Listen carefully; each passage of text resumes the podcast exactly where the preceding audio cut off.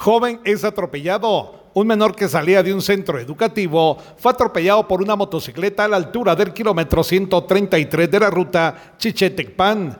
Bomberos municipales departamentales de la estación número 57 del municipio de Chiché se movilizaron hasta el lugar a bordo de la unidad AD-151 para brindarle atención prehospitalaria a Christopher Samayoa, de 16 años, quien presentaba varias heridas en la extremidad inferior y superior izquierda. Fue estabilizado y trasladado a la emergencia del Hospital Regional de Quiché.